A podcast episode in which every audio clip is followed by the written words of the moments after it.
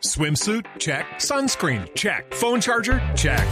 Don't forget to pack the 5 Hour Energy. It fits great in a pocket or carry on, and the alert feeling will help you arrive ready for anything. Now get 20% off when you use code 5HE Travel at 5hourenergy.com.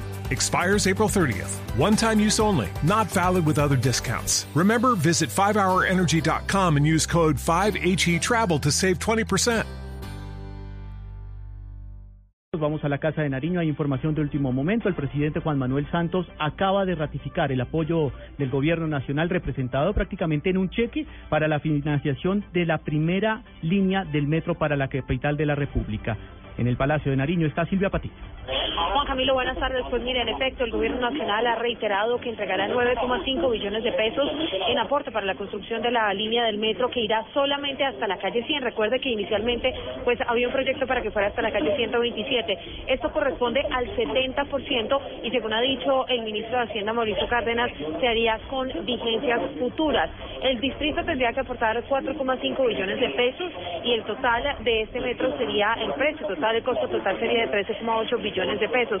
Hace ya tan solo segundos que el presidente Juan Manuel Santos ha entregado al alcalde de Bogotá, Gustavo Petro, un cheque con este valor, 9,65 billones de pesos. Escuchemos. Estamos viendo este proyecto.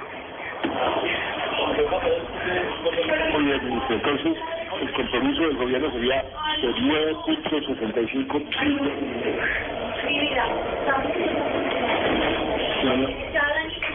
Es la declaración del presidente Juan Manuel Santos que se entrega hasta ahora en la Casa de Nariño, donde el mandatario pues ratifica el apoyo financiero para el sistema del metro, exactamente 9.5 billones de pesos con los cuales pues ya se dará luz verde para el inicio de esta importante obra para la capital del país, 9.65 billones de pesos para construir la primera línea del metro que irá hasta la calle 100.